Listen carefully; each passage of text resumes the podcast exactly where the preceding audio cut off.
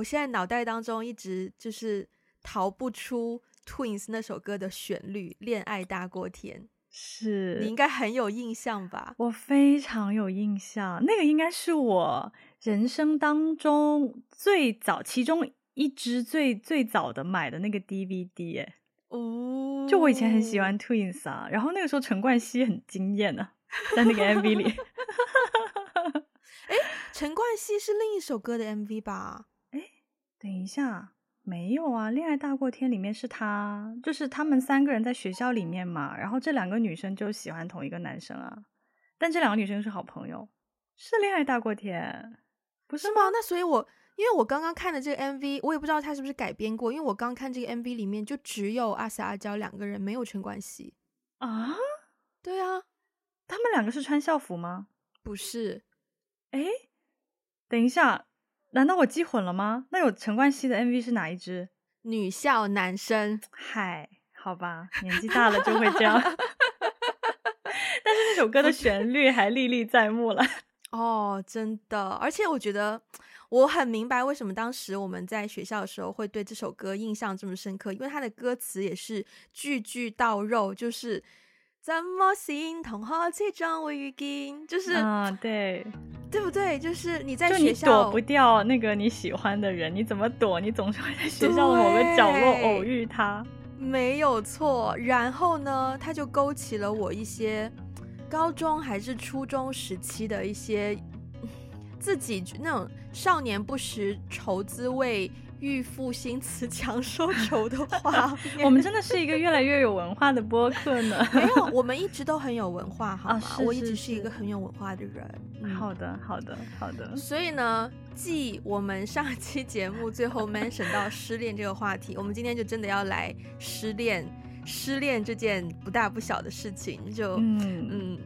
呃，第一个问题，我们要先，我们要先。就是 clarify 一下，就是关于失恋的定义，因为你刚刚在录节目之前也有问我这个问题。对，你怎么你怎么定义失恋？因为我问这个问题是这样的，我我自己在想这个题目的时候，我有点不知道要怎么定义我失恋的经历，是因为呢，嗯、很多人对于失恋的定义就是说，啊，你是不是被甩，对吧？那怎么定义被甩呢？嗯、很多人可能他的定义就是你是不是被提分手的那一个。可是，然后我就回想一下我过去的恋爱经历，好像提分手的都是我，但是我也有被甩的体验和感受。就是提分手的人不代表就是甩对方的那个人，我只是忍受不了了而已，所以我是我来提的分手。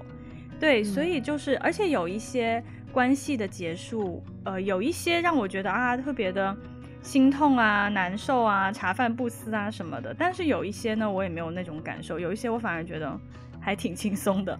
对，所以我不知道怎么样去定义，就是失恋。你你是怎么？我，我今天也在想，然后我就发现说，其实从字面上来说也蛮好理解的，因为失就是失去，嗯、恋就是恋爱。嗯、那你失去恋爱，就你失去了一个恋爱。当然，恋爱也有人会觉得说，比如说你觉得单恋是不是恋爱？暗恋是不是恋爱？啊，啊我觉得是。就到了我们这个年纪，嗯、我觉得真的，你只要你只要有那种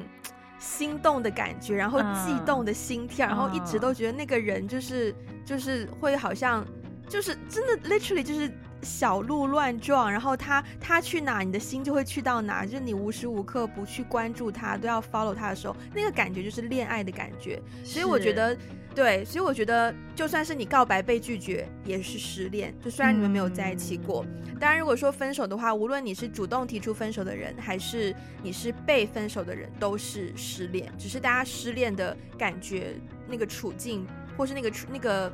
怎么样进入失恋的方式不一样而已。但我觉得都是失恋。嗯、所以，with that，所以你还记得第一次失恋的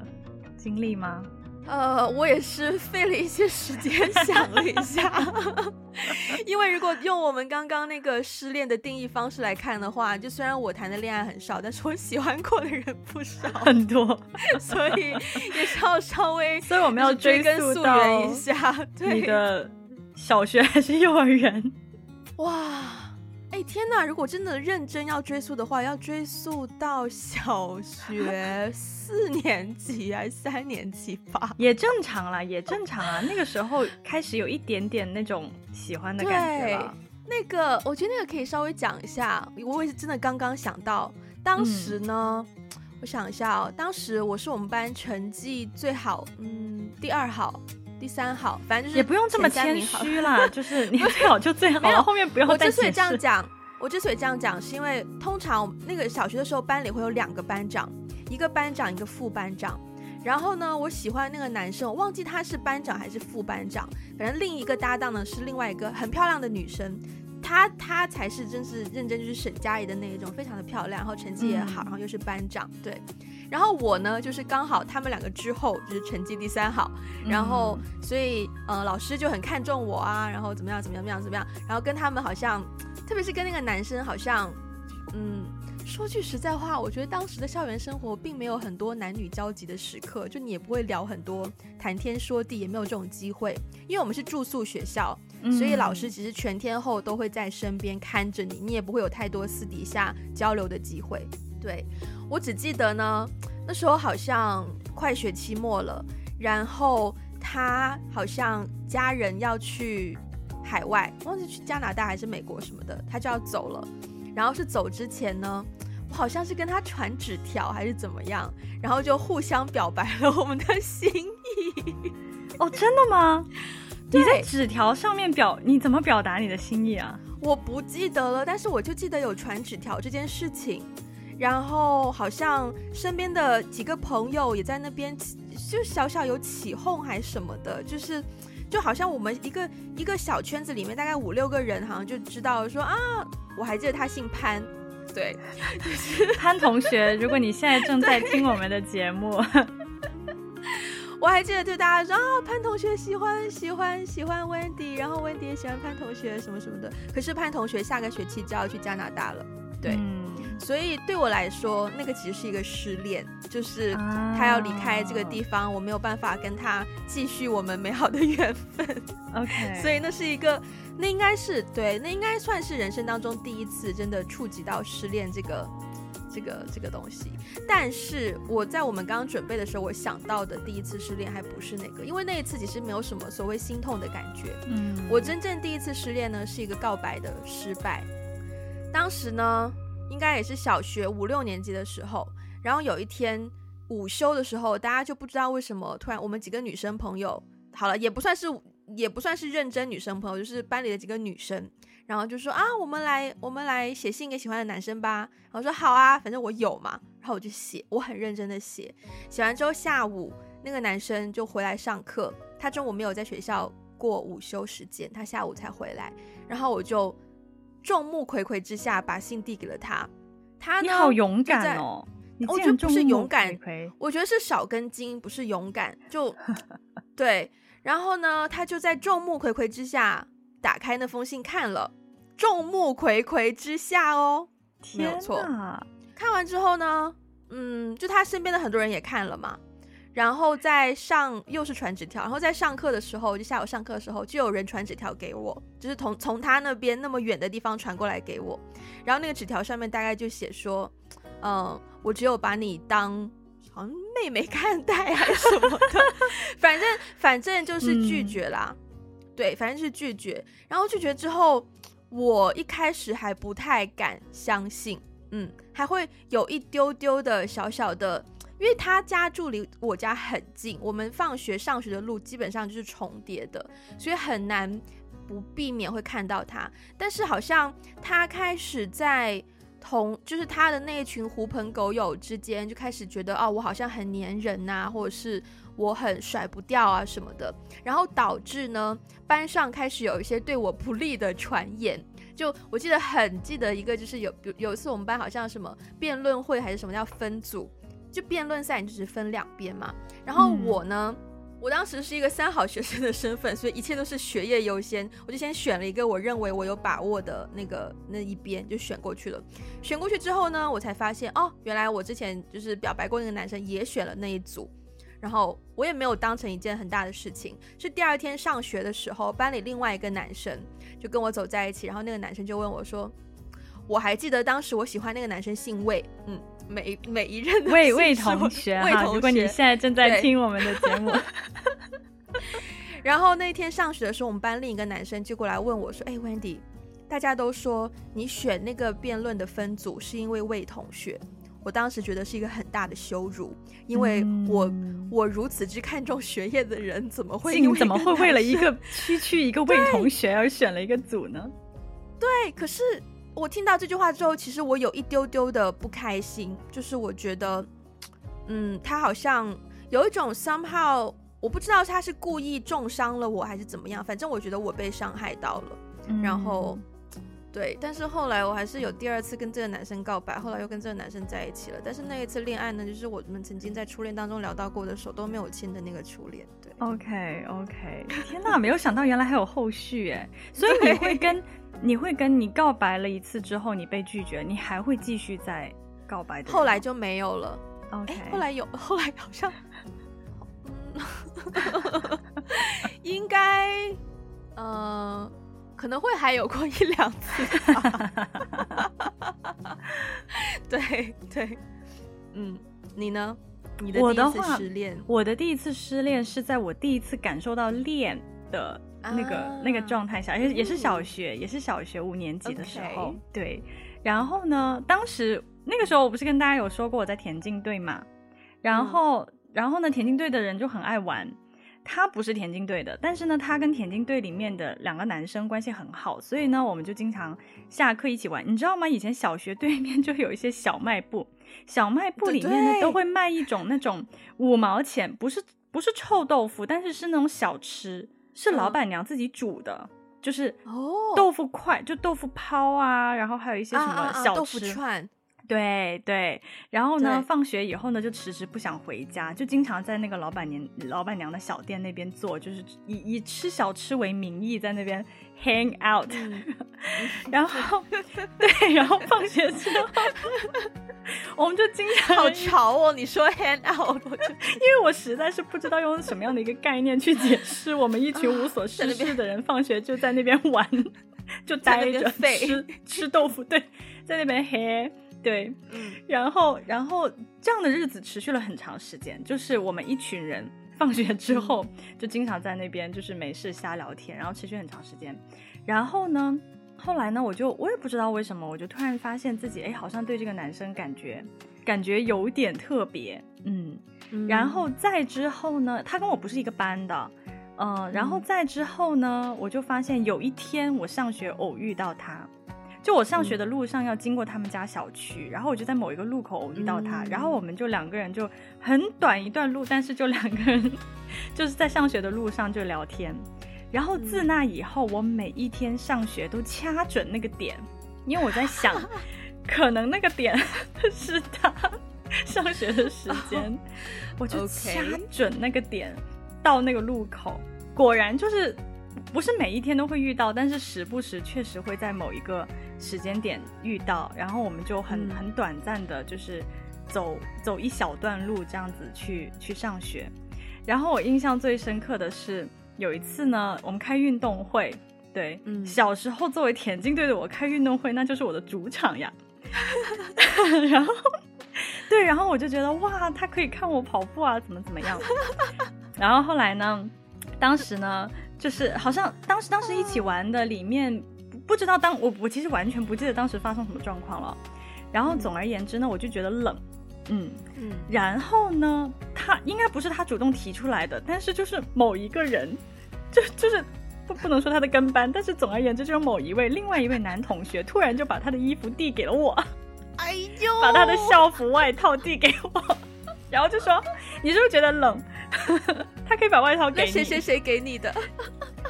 他好像也不是这样说的，就是我从他的那个对话里面，我也没有读出来是他 sense 到我冷，然后主动把外套脱下来给我，好像也没有这回事。但是总而言之，我就获得了他的外套。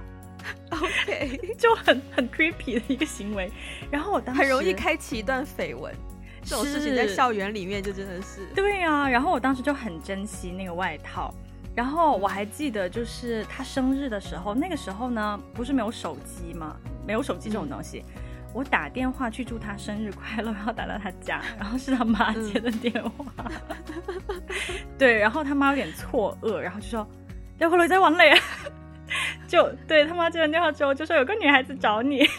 对，然后我还记得，就是我第一次打电话到他家，然后听到他说“喂”的那个声音，然后我就说：“哦，生日快乐”这样子。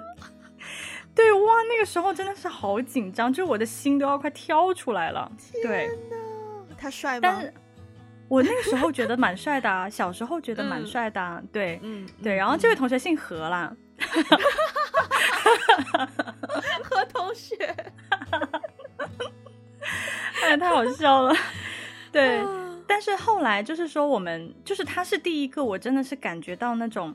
情不自禁的会一直想要去关注他，而且因为我们不同班嘛，早上做早操的时候，对什么广播体操啊，大家应该如果有印象的话。嗯然后那个时候排队，呃，他们班跟我们班，就比如说他好像在班队伍的最后最后一个，然后我是我们班队伍的最前面一个之类的，但我们中间隔了一个班，嗯，但是我跟他的距离还是蛮近的。然后你知道做做做广播体操会有一些很很傻的动作，就是什么蹲一下，然后伸展运动，伸展，然后扭扭 扭回，对，扭头什么的。然后我我我每次都会就是。定位就他的位置，然后每次一扭头的时候，我可以非常准确的盯到他，就看到他在做运动。对啊，然后但是我们好像至始至终都没有对对方表达过就是什么喜欢呐、啊，什么传纸条也都没有，但是就是暧暧昧昧的，就是当时有那样的一个氛围在。嗯、然后我觉得他应该也知道我喜欢他，然后、嗯、其实后来小学毕业之后就没有再联系了。对，然后因为因为那个时候没有手机，就是没有任何联系方式。小学毕业之后，我大概知道他去了哪一个学校，可是就、嗯、对啊，因为我们学校就离得很远了。然后以前一起玩的同学也不会偶尔就是周末约出来什么的。对啊，所以后来慢慢慢慢就，就是你的失恋就是毕业吗？对啊，对我来说是因为那个时候，嗯、对啊。毕，因为我知道快要毕业了，然后毕业之后，我跟这个人是没有办法再有任何联系了。嗯，嗯对。然后他好像他也没有任何要什么告白啊，什么什么都没有，就我们两个什么也都没有对对方说任何。你花了六分钟讲你如何就是恋上这个男生，最后三十秒就把失恋带过了，那怀疑我们今天的主题。我错了，我错了，干干货在后面，干货在后面。但是这是我第一次有那个觉得空空掉的感觉，对，嗯。可是我觉得越刻骨，不想用刻骨铭心这个词，但是越越深刻的失恋，你真的是经历越多，你的失恋一定是越痛苦。因为我觉得，呃，失恋是就是你要抛开。能够继续和这个人经历你们曾经经历过那么多美好事情的机会，所以你要丢掉以前的记忆是一件蛮难的事情。嗯。我人生当中唯一一次有这种刻骨铭心的失恋，就是大学的时候。然后，嗯、呃，当时跟那个男生在一起有一年多一丢丢。然后，嗯、呃，我之所以要跟他分手呢，是因为对这个就是我主动提的分手。然后我之所以要分手，是因为我我觉得他想要的未来跟我的未来太不一样了。他好像他眼中看到的未来就是希望，嗯，因为我是他初恋嘛。然后他好像就很希望啊，就是跟初恋女朋友结婚，留在这里生小孩，组成家庭。然后他他找个工作，然后稳安安稳稳的细水长，对，他很爱讲细水长流这四个字。当时，可是我当时就觉得啊，可是。我都还没有出过国，我都还没有，我还我还想要出国去学新的东西，去看，就是我也完全没有想要留在这里啊，这里又没有我爱做的事情，就是深圳当时对于媒体这方面发展还蛮弱的嘛，因为我当时就一直很想要做电视啊，电也没有到电影就电视啊这方面媒体方面的事情，对，然后我就慢慢慢慢开始觉得，嗯，我没有那么喜欢他了，嗯。说句实在话，我跟他分手的原因就是我没有那么喜欢他了。但是他给我的陪伴，我觉得还是很真实的，就是陪我吃饭呐、啊，然后陪我打电话啊，然后对啊，就包包括满足我对恋爱关系的很多向往，给他织围巾啊，穿情侣装啊，一起去旅游啊，uh. 什么什么，对，然后什么纪念日啊，纪念日好不容易吃一顿自助餐呐、啊，就对于一个大一大二的学生来说，那些都是天大的事情，对，嗯，所以其实分手完之后，我好像还，嗯。蛮理性的，我自以为，包括说他也很明显，就是他不想分手嘛。然后分手之后，当时我们大学不是要选课嘛，嗯、然后我跟他是同一个学院，但是不同系。所以有一些课还是会重叠到的。然后我记得选课的时候呢，他就问我说：“哎，你可不可以把我把课表发给他？”然后我当时就就我觉得这个意图很明显，因为你要我的课表，等于你要了我的 schedule，或是你可以选跟我一起上一起上课，或者是下课之后跟我一起回宿舍或什么的。然后我就不愿意给他，然后。还还算有点小尴尬吧，因为我们同一圈的朋友都是互相认识的。然后我跟他分手之后，我就跟那一圈朋友稍微就是距离要往后退一步，这样子就表就这种事情，我好像可以蛮理性的，就是我知道我知道你这么做的目的是什么，然后我不希望你往这个方向发展，因为我觉得分手我们首先要断干净。对，我觉得先不说要不要继续做朋友，但我觉得首先要断干净。但我觉得我当时其实是有点绝情，就是。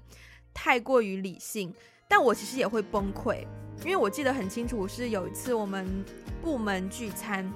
然后当时呢我已经大二了嘛，然后我已经是副部长，然后底下有大概十十来个小干事，然后大家一起去外面聚餐，然后聚餐的时候大家还不知道我已经分手了，只有我一个好朋友知道，然后我那个好朋友也跟我是同一个部门的，然后坐下之后呢，大家。大家就开玩笑，突然间说：“哎，你看，刚好单身的都坐这一边，然后有有谈恋爱的都坐另外一边呢。”然后我当时就发现说：“他们还不知道我已经恢复单身了。”哦。然后，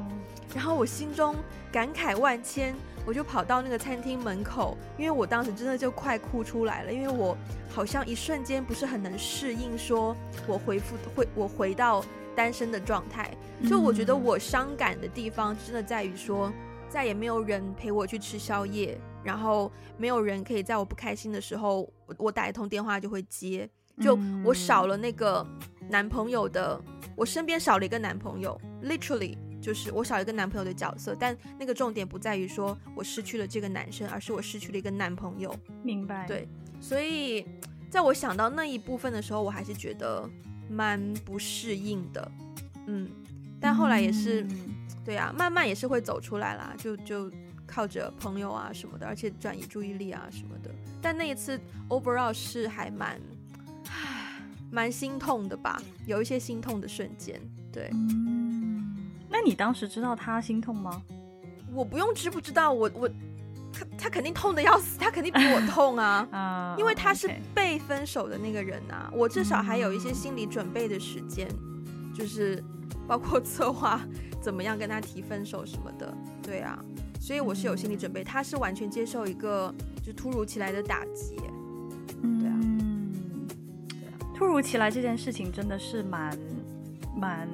蛮痛的，嗯，所以你也被突如其来过吗？我被突如其来的那个经历，呃，跟可能跟很多人的经历有一点点不一样，是对方那个突如其来是突如其来给我冷暴力。对，就是他，对，就是，呃，那个应该那那一段应该是我人生当中，也是高中毕业到大学的时候吧。然后那个是我人生当中第一次非常非常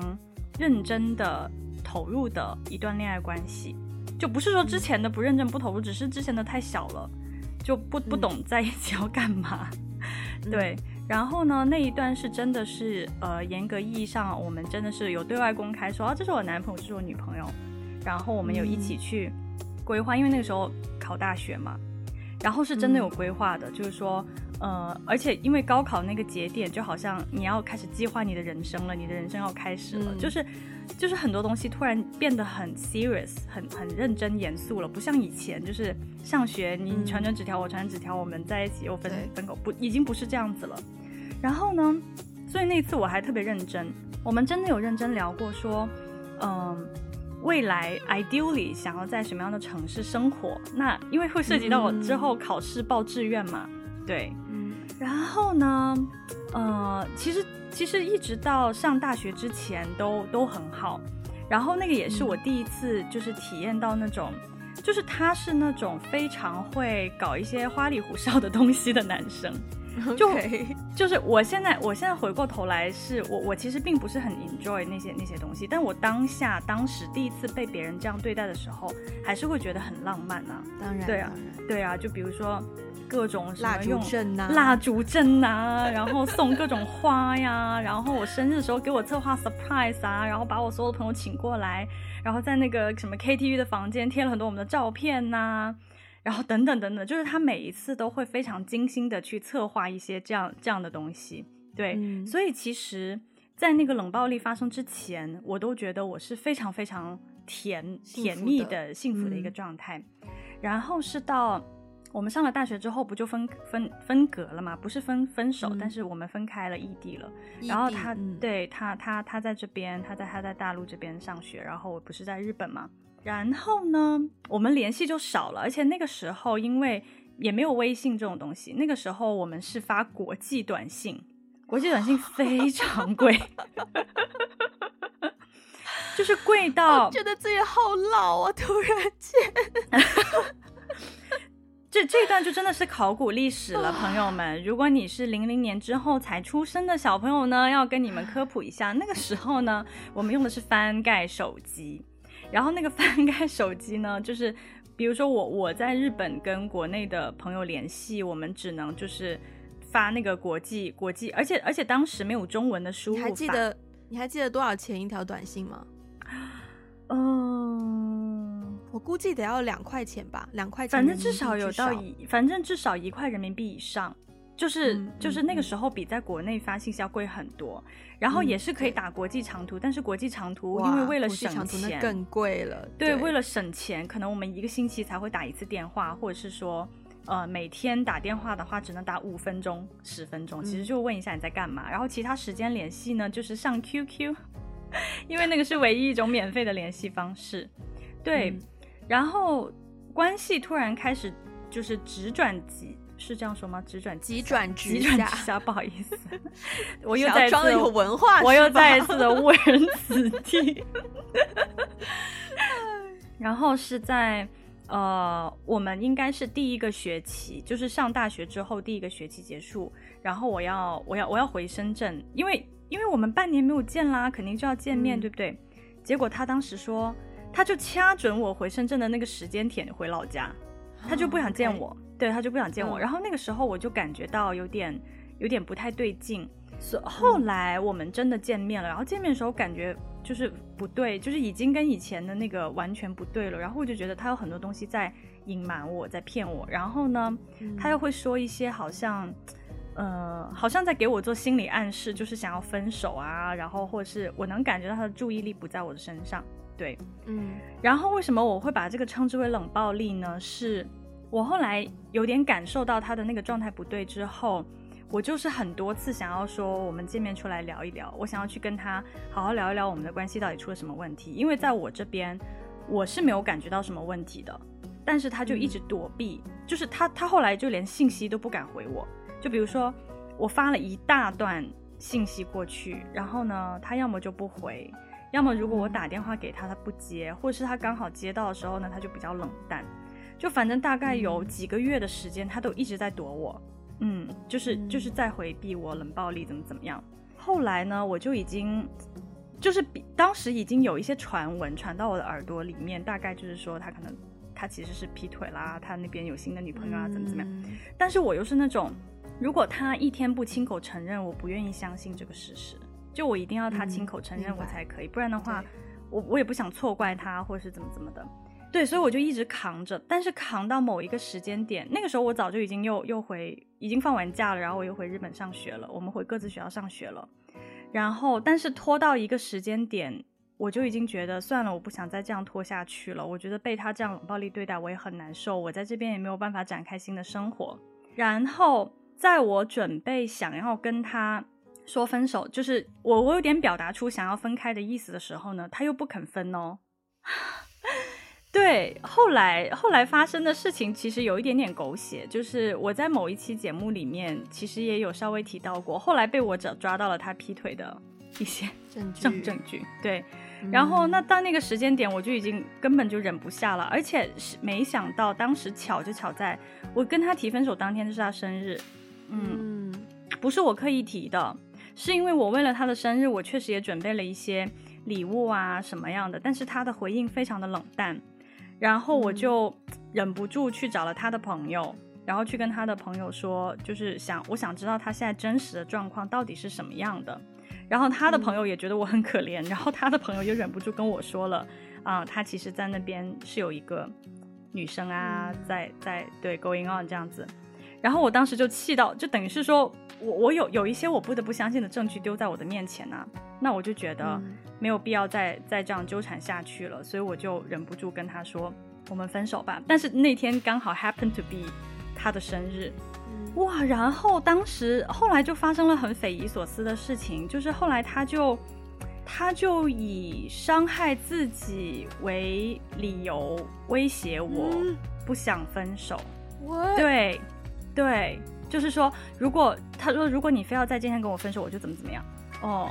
就是伤害自己生命为理由啊。嗯，我当时我当时都吓傻了，我当时真的是匪夷所思，我从来没有遇到过这样的事情。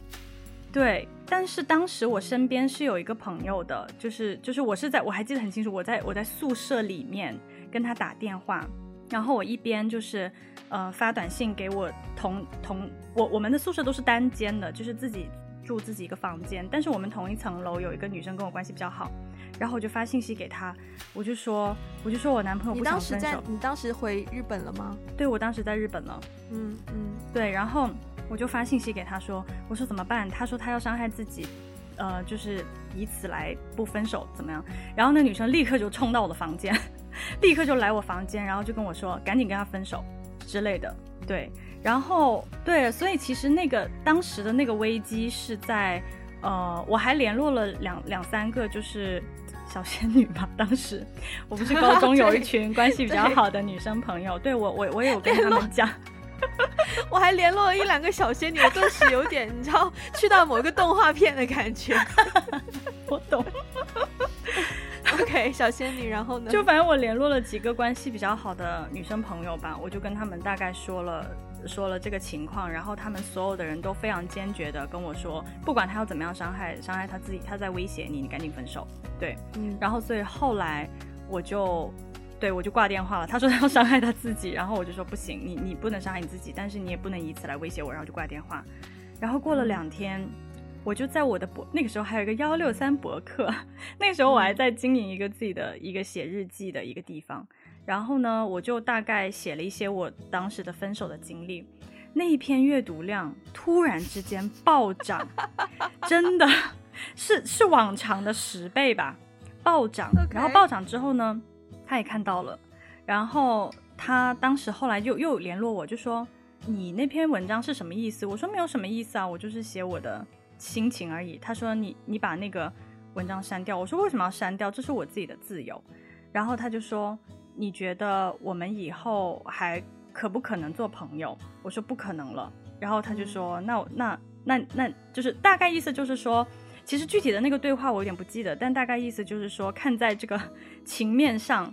你要把它删掉。”然后我就说：“不，我不删。”然后我就把它删掉了。你把他的什么删掉了？QQ 啊。哦、oh, 对对，后来我就把他所有的联系方式都删掉了，就是他在我存在我手机里面的号码啊、什么邮箱啊、QQ 什么什么的，我后来就都把它删掉了。然后那一次之后，所以所以其实那个应该不算是说最心痛的一次失恋，我觉得那个已经跳对你你对啊，你说您说。没有，就是我觉得那个失恋的部分其实是在分手之前的，是他对我冷暴力的那段时间。Uh... 那个是我最最最最难受，就是我第一次体会到，一个人怎么可以这样子对待我，就是我们曾经关系这么这么的好，然后他怎么可以这样子来对待我，就是那个是我第一次很很难受，很就是就是一直哭，就是也是天天就是控制不住，洗澡的时候哭，睡觉的时候又哭，但是我在我家人面前或在同学面前，我还要强忍，就是好像一副很正常的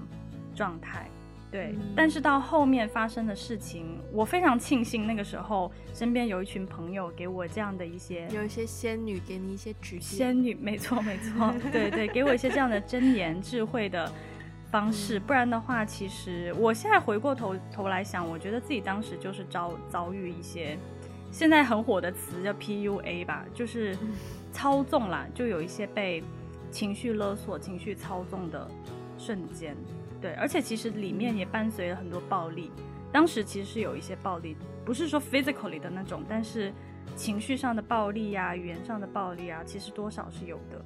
嗯，对啊，所以是一次恐怖的经历了，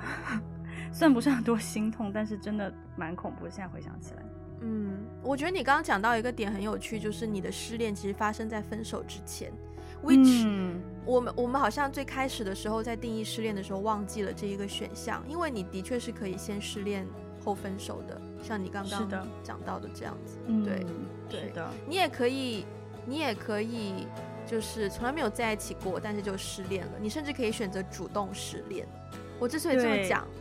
是因为你有主动失恋的经历吗？对，你看，我是有在 follow 我们提纲 one by one 这样讲的，不像你中间跳了一二三，直接讲到就后面。Anyways，我就 Anyways，我们哪有一直 follow 提纲啊？我们录了那么多期节目，我，我们哪有一直严格 follow？我这么努力开始调整顺序、理清逻辑，然后就被你一跳，然后我就啊，好，没关系，好，回来回来，我坚强。呃，对。我我主动选择失恋这件事情，我觉得蛮成熟的。当时是有一个我身边有一个男生是工作认识的，然后我身边有一些朋友也听我讲过这个男生的一些事迹，然后他们听完之后呢，对这个男生的人品不能叫人品吧，就是对这个男生在处理恋爱关系这一点上面是有一些些怀疑的态度，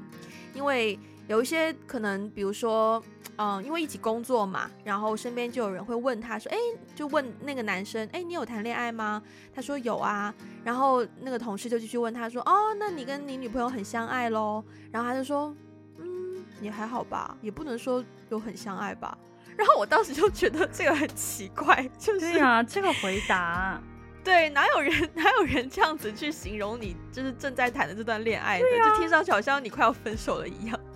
可是他没有跟那个女朋友分手啊，就还是有在一起啊。对，那后来呢？是，呃，他跟我之间，我觉得有一些容易让人误会的举动吧，所以会让我觉得有点小暧昧。可是，呃，经历过比较多这种事情之后，我发现我蛮喜欢他的，因为我跟他是有蛮多默契在的。可是，是我觉得耗了也有两两年多左右。然后我我身边的朋友每次听我讲到这个男生，都觉得我的状态不好，然后他们都劝我说，嗯，you need a closure，you need a closure，就是你需要跟这个男生有一个正式的一个可以结尾的地方。但我自己一直找不到那个 closure，所以会所以就会让我一直很痛苦。然后因为有这个男生的存在，你也不能够说放清空你的心思去跟新的对象去认识新的男生，所以其实。在恋爱上就等于是就遇到了一个路障，然后就停在那边，所以 overall 它可以被划分为是一个很 toxic 的对象，就是有点有毒的一个对象。我后来选择主动失恋是真的是需要时间，我自己冷静，然后发现在我的生活当中，其实我需要一个男生，嗯，可以满足我，可以给我一些 quality time，可以让我觉得很想要有人陪的时候。哪怕是不在我身边，但是在电话里面也可以把我 prioritize，把我放在第一位。嗯、他愿意为了我把工作稍微暂时放一放的人，才是我真正需要的人。然后再看回这个男生的时候，我就发现说，虽然在工作上跟他合作很很有默契，很愉快，他也对工作很上心，但是我在想象他跟他女朋友的交往，我就发现，在爱情当中，他不会是我理想当中男朋友的样子。就他不可能给我 quality time，他一定是工作优先的那一类人。但我找男朋友，我是需要一个可以稍微把我优先一点的。然后想到那里的时候，我就瞬间清醒了很多，真的是打通任督二脉的感觉，就发现说，从理性上来讲，他就不是适合我的人。那就像你前一集那个朋友给你醍醐灌顶的那一句，就是不要把你的时间浪费在这里。对对对对，对，然后然后我就。主动选择好，我真的要忘掉这个人。而且我当时是已经觉得我可以做到了，因为我发现他不适合我的地方，然后我就主动选择了失恋。嗯，我觉得你主动选择失恋的这个点很好，是因为你你后来已经越来越知道你自己想要什么，就是你对自己的认识加深了以后，你也会更加清晰的看到说这个人不可能，就是不可能给到你你想要的，所以反而是你抽身了以后，反而是一种。怎么说呢？对自己的解脱也好，轻松也好，哎，对，对嗯，对对。你听过“白月光”这个词吗？我只听说过月光族，我没有听说过白月。嗯，能能能，他们是两个完全不同的概念。oh, OK，月月对白月光跟花钱没有任何关系。嗯，对，白月光的意思，好像白“白白月光”这个词最早是从张爱玲的小说里面出来的，然后就是现在。在年轻人的语语语语境当中，就变成说，比如说你有一个喜欢了很久很久很久的人，但是你得不到他，你从来没有跟他在一起过。嗯、那这个人呢？有非常多个，嗯，就你有很多个，不是？No No No，白月光只有一个，不是？I mean，在我的人生历程中有很多个，但是同一个阶段只会有一个。Oh, OK OK OK，嗯，那好的，你这个情况也是蛮少见，因为我 因为我问过很多人，就是。呃，特别是男生，男生都会觉得自己有一个白月光，嗯、都是什么上学，所以白月光是什么女神这种的类似的，类似的，哦、对，就是、就好像你要把它快要供起来，就是觉得哦，它太完美了，但是我得不到它之类的，对，哦，OK，反正白月光是形容这样的一个、嗯、一个一个形象，然后呢？就是我刚刚在想，说我有没有一些印象深刻的失恋的经历？其实我印象最深刻的是白月光的经历，倒不是，嗯、倒不是我真的进入过关系，然后后来我们又分手的那种失恋。对，就是我有一个，也也是有一个这样的人，然后我单单恋了他很久，但是不是那种一直对他的感觉都很强烈，就是可能中间。偶尔有那么一段时间，我也有在谈恋爱，然后我也没有在 care 这个人。但我跟那个可能我的恋爱关系结束之后，我有的时候哎又会突然想想起这个人。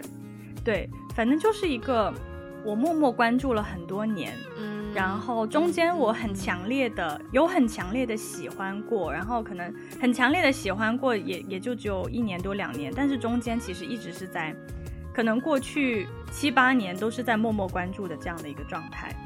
对，嗯，然后就是这个，这个，这个，这位白月光同学呢，呃，对，就是其实其实有一年，他有比较隐晦的拒绝我，对，嗯，然后当时的那个场景其实是让我觉得蛮受伤的，嗯，因为我当时就是约他吃饭，比如说我是约他下礼拜二有没有时时间吃饭，其实下礼拜二是我生日，这样子，啊，然后他就一直不回我。一直到当天，嗯、就是下礼拜二当天，就我生日当天，他就说，他说啊，不好意思，我今天工作比较忙，然后没有办法跟你吃饭，但是呃，还是祝你生日快乐这样子。嗯、对，然后我就，就当时就蛮难受的，就是因为他知道是我生日，然后他也，对，就用这种方式比较委婉的拒绝我了，所以当时那一次我是比较蛮蛮蛮伤心的。然后很神奇的是，过了很多年以后哦，我竟然又。很神奇的跟这个人有一些重逢，就是 reconnect 的机会。然后后来我们就也是，呃，因为我们后来就没有在一个地方了嘛，然后我们也是约了一个就是电话、视频什么的这样子，嗯、就就 catch up 一下。一下但是那一次你知道吗？那次 catch up 之后，我就发现，天哪，这个人对我已经完全没有吸引力了。嗯、就没有吸引力的原因，是因为在过去的那么多年里面，我觉得我我我自己。已经发展出一个非常成熟完善的自我的体系，就是我知道我在事业上要追求什么，嗯、然后我知道我在感情里面什么是适合我的，嗯、什么是不适合我的，就是我的自我已经发展出了一个比较完整的一个体系。但是我跟他聊完了以后，我就发现他完全不适合我，就像你刚刚讲到的那个人的状况有点像，嗯、是你主动选择离开的，因为你发现，嗯。嗯他的状态不可能给到你你想要的东西，嗯嗯，对，我觉得，嗯，我觉得这个类型的遗憾，虽然我们讲出来听上去好像，好像哎，那就是一个很好的选择啊，自己应该不会伤心难过或什么的吧。但我觉得你选择完那个失恋之后，我之所以依然能够称之为失恋，是因为心中的确还是会有那么一段时间的空虚感。因为我我在想，大家应该都有这种感觉，就是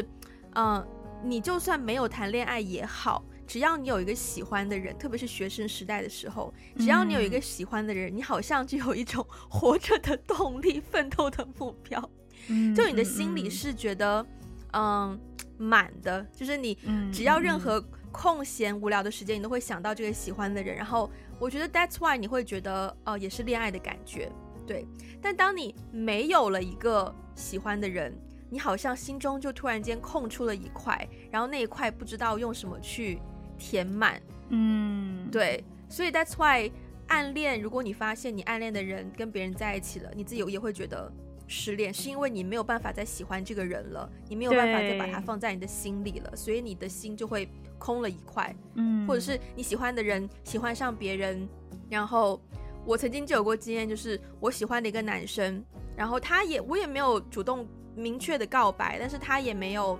嗯。他有他有嫌我烦过一次，可是嫌我烦完不过不了几天，就突然间跟一个跟他八竿子打不着的一个女生就在一起了，让我觉得非常的受伤。就是我跟你明明那么亲近，但你突然间跟一个不知道哪里出来的女生突然间在一起，就让我也觉得很莫名其妙，然后心里也会觉得很难过，好像是不是这个男生变了，或者是这个男生不值得了，然后他突然从你心中走掉之后，就会觉得有一种空空的感觉。对，嗯，对，所以通常如果是遇到我们前面讲的很多失恋，好像那个心痛可能程度不太一样，但是你有你你你会觉得通常多久你可以走出来？你有这样子的经验吗？我觉得每一次好像都是是每一次都有点不太一样，我很难去评估有一个时间。对，我记得之前不是看看过一部电影，大学的时候有一部电影叫《失恋三十三天》吗？好像就是失恋三十三天之后你就遇到另一个人，然后怎么怎么样。对，嗯，我我倒是没有做过这样子的一一个所谓的计算，但是有一次经历是蛮蛮神奇的，就或者说我走出来的那个过程和那个时间点都蛮神奇的，就是我们之前在聊那个。呃，前男友那那期节目里面，我有分享过那段恋爱经历嘛？对，那段也是我人生当中蛮蛮刻骨铭，可以说刻骨铭心的一段关系。对，是我上研究生的时候的一段关系。然后当时发生的事情是，嗯、呃，我们因为怎么说呢？就是他首先他跟我是有同样信仰的一个男生，嗯、对。那我们其实在一起的这段时间里面有。比较强的一种 bonding 都是通过我们的信仰之间的，对，来源于信仰的沟通。然后，但是我后来就发现他有点就是两面人的感觉。所谓的两面人是说，好像诶，他在呃，我我们因为我们去教会嘛，就诶，他在教会里面好像会表现的是一个非常阳光、积极、非常好的一个状态。可是他私底下，比如说在我面前，或在他一些朋友面前，他又完全不是这样的一个样子。相反，对，是一个相反的样子。嗯。然后当时他的这种，我觉得有点分裂的状态，会给我带来一些嗯压力啊，或者是一些一些不好的感受。所以后来我们就是有很多很多的争吵，然后关系一度到一个就是走不下去的地步。那后来我们就决定说，呃，let's take a break。就是不是一个 official 的分手，但是就是说我们一定要分开一段时间了，不然真的对大家都很有伤害。然后我们在分开的一段时间之后，那那那段那段时间的过程当中，我其实整个人很很低潮。那个时候是我开始非常非常低潮的一个时期，因为情感上我还很喜欢这个人，但是理智上我又觉得跟这个人在在一起这样下去是一个不健康的关系。嗯，所以那个时候我就真的是茶饭，也是有点茶饭不思，而且。说实话，你你在路上走在路上，你看到别的情侣，那个时候我印象特别深，我看到别的情侣很甜蜜的样子，我都很受不了。对，我不知道你有没有这样的感受，反正那个时候当然有，非常没有，我非常受不了。然后后来，但是后来让我更加受不了的一件事情是，呃，过了一段时间，我们又重新有一些联系。然后联系的时候，他的意思就是说，因为我们有共同的一个信仰嘛，然后那也就是我们都共同相信我们信仰里面的那个神，他是存在的，对吧？那他就突然讲说，他有一些最近这段时间有一些经历，让他体会到他被神原谅了，就我们信仰里的那个神，他他被原谅了。然后我当时就特别，我的世界观都要崩塌了，我就觉得。嗯我当时觉得自己是受害者，我觉得我是在关系里面被受害的那个人，可是伤害我的人竟然被我们的神原谅了，那那我就会怀疑说，那我们相信的这个神他他不公平吧？对，所以我后来整个陷入到一个，那个应该是我第一次比较严重的就是抑郁的状态。我第一次陷入到那个状态的时候，其实是因为这个事情 trigger 起来的，已经不是关于。关系本身了，而是关于就是说我对于我的信仰开始有些怀疑，对，然后所以当时经历了非常惨痛的，就是抑郁的状态，就没办法睡觉，没办法吃饭，然后整个人就是很糟糕，很糟糕。大概过了一两个星期吧，对，然后后来我就有去到，呃，就是在我的信仰群体里面去寻求一些帮助，这样子，对。那后来我就呃找到了一个呃长辈。我就跟他，我就像妈妈一样的一个角色，我就跟他倾诉我在关系里面遇到的这些问题。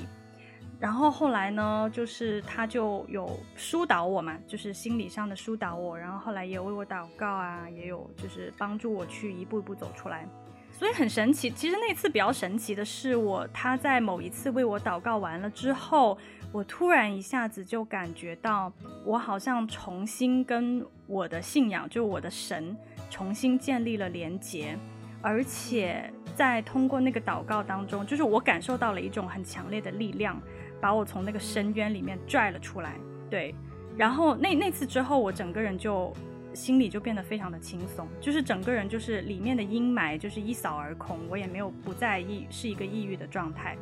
所以当时其实祷告完之后，我我的那个状态一下就好了。嗯，就那次大概就是有点像是一瞬间的一个一个改变。当然后来就是我后来我们又在有有一次联系，然后那次联系就是 officially broke up，对，就是正式的谈说我们我们分手吧。但是是带着祝福的，就是说虽然发生了很多不好的事情，但是嗯还是带着祝福的，就是说我们还是觉得不太适合彼此，那我们就分开吧，这样子。所以到最后的结局其实是蛮和和平平的分开的，但中间就是在我们正式有那个 official breakup 之前，哇，前面就发生了很多蛮戏剧性的事情，感觉感觉是一个蛮蛮不容易的分手过程。嗯，对。对，是的，是的。我们上一期节目出来之后，有听众在下面留言，就是他听可能听到最后，我们说我们要聊失恋，他就说不如聊聊分手吧。然后我一我就想说，哎，虽然失恋跟分手其实是两件事情，但嗯、呃，你是如何分手或如何被分手的，的确很容易影响到你失恋的心情。没错。然后所以我就在想说，嗯，有正确的分手的方法吗？因为你知道。如果你是提出分手的那个人，你知道无论如何，对方都一定会多多少少感受到伤害，除非真的是你们两个都觉得啊，已经过不下去了，只是在那边耗着，那可能你说出来之后，对方会觉得有解脱。但大多数情况之下，都会是你要去伤害对方。就你知道已经要伤害对方了，但有没有一个方式可以把这种伤害控制到最小？有所谓的正确的分手方式吗？我知道比较基本的就是不要通过。信息分手，当面讲啊，然后不要通过对，不要通过电话、网上分手，嗯，就能当面讲就当面讲。但是有真的就是正确的分手方式吗？我觉得我觉得很难，每个人对于正确都有不同的定义。那我自己理解的话，就是如果说这个世界上真的有正确的分手方式，其实就是把伤害对双方的伤害降到最低嘛。哦，我我是这么理解“正确”这个词的。然后我我自己是觉得，就是经历了这些 乱七八糟，就是很多有的没的的这些事情之后，呃，包括我看我周围的朋友的分手的方式，我觉得通常把伤害降得比较低的一种方式是如果他们前面没有造成太多就是原则性的伤害啊，比如说什么家暴、劈腿啊这种，如果是只是很多人可能觉得啊我们不适合，或者是性格上，或者是我们对未来长期的规划不一样，很多人是因为这种原因分手的嘛。那如果是这种原因分手的话，其实对我而言不拖泥带水，就是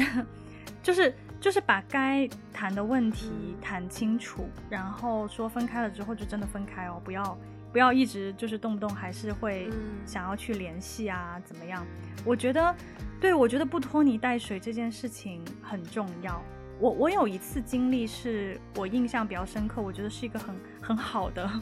分手的经历，分手经验，很好的分手经验。对，就是当然那那段关系我们在一起的时候，我们两个都比较成熟了，就是都已经。对吧？老大不小一把年纪了，而且我们是有蛮认真的，可能有真的谈到，比如说谈婚论嫁，未来的就婚姻啊，然后对于未来的一些规划这样子。那最后我们还是走不下去，然后当时其实呃分开，其实我们有很认真的聊，说我们就就就分开吧，就不要再联系了。对，但那次分手了之后，还是会有些埋怨，就是我心里面。可能对于跟这个人在一起的时候，有一些经历的一些画面，有一些细节，我还是会觉得，这这种关系里面有一些小埋怨。结果呢，过了不到一年吧，哎，还是一年一年多吧，对，过了大概一年多以后，我们又，嗯、就很突然，他就突然联系，就是哦，圣诞快乐之类的，然后我们就突然联系上，然后联系了之后，我们就约了一个电话，然后那一次我们打了好长好长时间电话哦，就没有当面见面，是因为我们不在一个国家了已经。然后，但是那那次我们打了差不多三个多小时，差不多四个小时的电话，就相当于是把我们过去在这段关系里面的很多问题，其实我们都很理性、冷静的、客观的分析了一遍。然后分析完了之后，就解开了很多，真的是解开了很多以前在一起的时候我的一些结语。然后解开了以后，你对他的结语是哪方面？就觉得他做的不好的地方，这样吗？对呀。对呀、啊，对，其实所以其实无关原则性的问题，不是说我们感情出现了谁谁谁谁劈腿啦，或者是有一些不好，其实不是，嗯，然后然后后来就是那些结语解开了之后，我也说了我对他的一些真实的感受，对，那我们就很真诚的互相道歉，对，然后后来就后来就互相祝福啊，其实我在他身上真的学到了很多很多。很多东西，对，所以其实你的分手，嗯，对，所以那那那个电话之后，对我来说真的是一个 closure，就真的是、那个、真的是放下了。分手是他提出来的还是你提出来的？一开始，一开始是我提出来的，也是我提出来的，Okay. 对。然后对，但是当时我提出来的时候，我觉得，呃，我们两个人的状态都不是特别的好，所以没有一个契机去很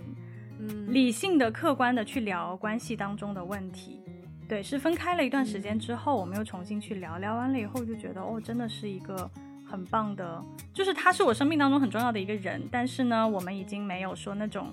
恋爱的关系在了。我还是我还是很祝福他，如果他有什么需要想要帮忙的话，我也想要立刻去帮忙。明白，明白。就始终对方是一个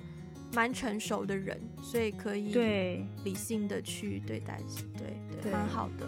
虽然说中间也是拖了很长时间，但是，是啊，但是我觉得也是需要，嗯，我现在心中想象的最理想的分手情况，真的是要在两个人心态比较平和的时候去谈。我觉得成熟的人在恋爱当中，可能对自己的状态是蛮敏感的，嗯，他可以知道什么时候对方做的某一件事情，或者是发生的某一件事情，让自己觉得。有一些不对劲，如果可以及时就是和你的伴侣去商量这件事情，maybe 已经可以及时止损，就是把伤害降低到最小，及时的沟通。但如果真的是拖到了一个必须要用分手去解决的话，那嗯，找到一个机会让两个人比较可以冷静的去谈一谈为什么要分手这件事情是蛮重要的。因为我有一个很不好的。例子就是我当时的分手，就真的是我我给对方一个判决书，就是我跟你说我们分手吧。但是我自己处心积虑思考了两三个月，可是他完全没有参与这个部分，就是我完全单方面的在想他为什么不适合我。啊、呃，我为什么不希望和他继续走这一段路，但是完全没有他参与的部分，我觉得蛮不好的。因为后，所以 that's why 也是导致分手之后，这个就是我前面讲到的选课的那个男生嘛，嗯，就他想要看我的课表，所以导致到他后面他可能会有很多不理解的部分，然后他可能会觉得还有机会，或者是怎么怎么样，就是给对方带来了很多其实蛮不必要的困扰，所以。呃，如果说好好分手的话，可能就是在尽量两个人都冷静的情况之下，两个人互相好好谈一谈吧。对对对，嗯，对对。那如果这么不幸，你经历了一个不好的分手，对吧？嗯。然后现在来到了一个，嗯，就真的是可能不是你，可能是你的朋友，嗯，嗯，就是失恋了，然后就告诉你，然后就你就发都不用告诉你，你就直接看到他整个状态都很不好。然后很需要有人去陪伴，很需要，很需要得到一些建议去走出失恋这个可能因为失恋导致的低潮。你会怎么样安慰对方，或者是给对方什么样的建议？嗯，我发现我还蛮经常做这件事情的耶。就是我也觉得你是经常做这种事情的人，就是就是经常会有人跟我讲他他恋爱，就是虽然我单身很多年，但是呢，总是会有人就是跟我讲他恋爱恋爱当中的一些一些困扰啊，然后有有没有一些建议啊？其实我是蛮，你知道有一种人他会劝和不劝分嘛，嗯嗯，但是我我其实不太会考虑这个东西，就是我觉得我不会，嗯，就是除非他们结婚有小孩。比如说，如果这种情况下可能会更加棘手一点，嗯，因为你涉及到一些什么财产啊、孩子啊的问题。但如果只是说，嗯，都就就又没有进入婚姻，又没有法律上的约束，就两个人谈恋爱的话，我其实通常是那个，我会我会去分析那个对方和他自己是什么样的人，他们是不是合适的。就是我通常我不太会。我会听别人跟我讲，然后呢，但是我不太会去，就是说啊，没关系啊，什么不要哭啊，然后你睡一觉就好啦，嗯、然后陪你去看个电影啊，我不太会是这样的人呢。就是我通常都会，嗯、呃，我我会去分析说，你知不知道你自己想要什么，然后，哇、然后对方那个男生通常是男生啦，但也有时候也有是女生，就是那个对方是一个。什么样子的人，他能不能给到你你想要的，或者是说你想要的其实是不是不切实际的一种幻想？对，就是我会非常客观理性的去 分析这段关系。一个人哭的，一个人哭的梨花带雨，我心好痛。然后我在那边跟他说，不是，你要冷静下来去想。你 没有，就是我会，就是如果他当时当下哭的梨花带雨，我当然不会这样说了，我就是我可能就默默的听他哭什么的。但是我会等到他稍微在情绪稳定一点的时候，哭完之后，哭完之后我再去跟他分析。因为其实有一些朋友，他们的那个失恋吧，就是他们恋的那个人吧，本来就 不怎么样，就对，所以很多时候我只是帮他们看清现实而已。嗯嗯。对对对，我觉得认识自己跟认识对方是很重要很重要的，让自己走出来的关键。嗯，对。但我觉得对我来说最重要的是前面你听他哭完那个部分。嗯嗯嗯。我觉得如果没有前面那个部分，根本也不会有后面。是啦是啦，肯定是啦是啦是啦。对，嗯嗯嗯，对。那你所以如果你觉得我发现我蛮少。给失恋的人建议的，嗯，因为我觉得通常，我觉得失恋就是它是一个已经发生完的 done deal，它就是已经发生了，it happened，嗯，就是你已经没有，首先你不可能，你不可能会说啊，我还想，我还喜欢他，我还想要把他追回来，就是。有的人会觉得，有的人会这样。对，当然有的人会这样子，但是如果是我的朋友这样的话，我可能就会阻止他。那你就去，没有哎、欸。哦、oh,，OK，Go Go ahead。我觉得你知道你要做什么就很重要。既然你决定你要做，那你就做。我没有什么好说的。嗯，对，Maybe that's why 没有什么人通常来找我要建议，因为我通常也不太愿意给什么建议。我觉得，对啊，我觉得，呃。你有你的想法，那你就去做。嗯，对。如果你现在失恋，你很难过，那你就哭，你就给他一些时间，嗯、你就把这些把这些难过释放出来，然后释放出来，你冷静下来，你或许自己也就可以 figure out。所以你完全不需要我。就我觉得，对，我觉得就是你先去 process 你的你的感情，然后等你的感情释放完之后，你就可以有一些理性。就其实也是刚刚像你的那个过程，就是你先听对方哭完，嗯、对。但如果对方朋友需要我陪伴的话，我一定会去，嗯、但我不不见得会真的给什么建议。嗯，对，明白明白。嗯，对。但如果如果是极端的情况，对方真的状态很不好的话，我可能会主动安排一些转移注意力的活动吧。嗯嗯，嗯我觉得转移注意力这一点蛮重要的。是的，是的，是的，对。对嗯、我曾经也是靠转移注意力，转移注意力，工作啊、学业啊，去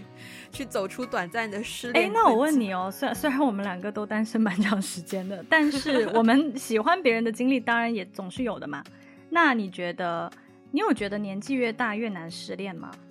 我觉得年纪 年年纪年纪越大，其实越容易失恋。是哦，嗯，我觉得是容易失恋，但是你不见得你的失恋会那么惨烈。Okay. 因为你可以很快就辨别到说啊，我要跟他分手，或是我不能跟他继续下去了，我不能继续喜欢他、暗恋他，那就 stop。那其实我是失恋了，嗯、可是我不太会有，嗯、不再不容易会有那种特别呃刻骨铭心的失恋的感觉。嗯，对，OK。我自己觉得年纪越大越难，是因为首先年纪越大越难练，就是。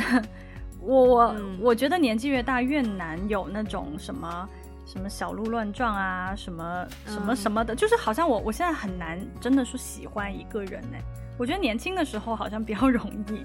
嗯，现在的话真的是不太容易。那现在的话，我又会觉得，我觉得比较难失恋的还有一个点是说，除了比较难练以外。是说，我现在的目标非常的明确，就是对我来说，谈恋爱是认真的，是就是冲着结婚，就是有结婚的这个这个 option 的。如果对方完全不考虑婚姻的话，那那我们没有必要，对吧？何必浪费大家时间？对，所以我现在就是好像更加的，就行就行，不行就不行啊。就是我们把它拿出来聊聊完了以后，我们彼此明确知道对方是在什么样的人人生阶段，然后就互相祝福。但是我很喜欢我现在自己的这个状态。说实话，我不太喜欢小时候的那种，也不是说猜来猜去吧。但是小时候会有一种，就是哦，不知道他怎么想啊，什么什么之类的。我听上去你的状态是，也是成年人应该都会想要的状态。可是我今天就是在准备这一期，包括前面不是听到 Twins 的歌吗？然后那些歌词就是一句一句一句又带回那种恋爱的感觉，然后之后就让我觉得啊。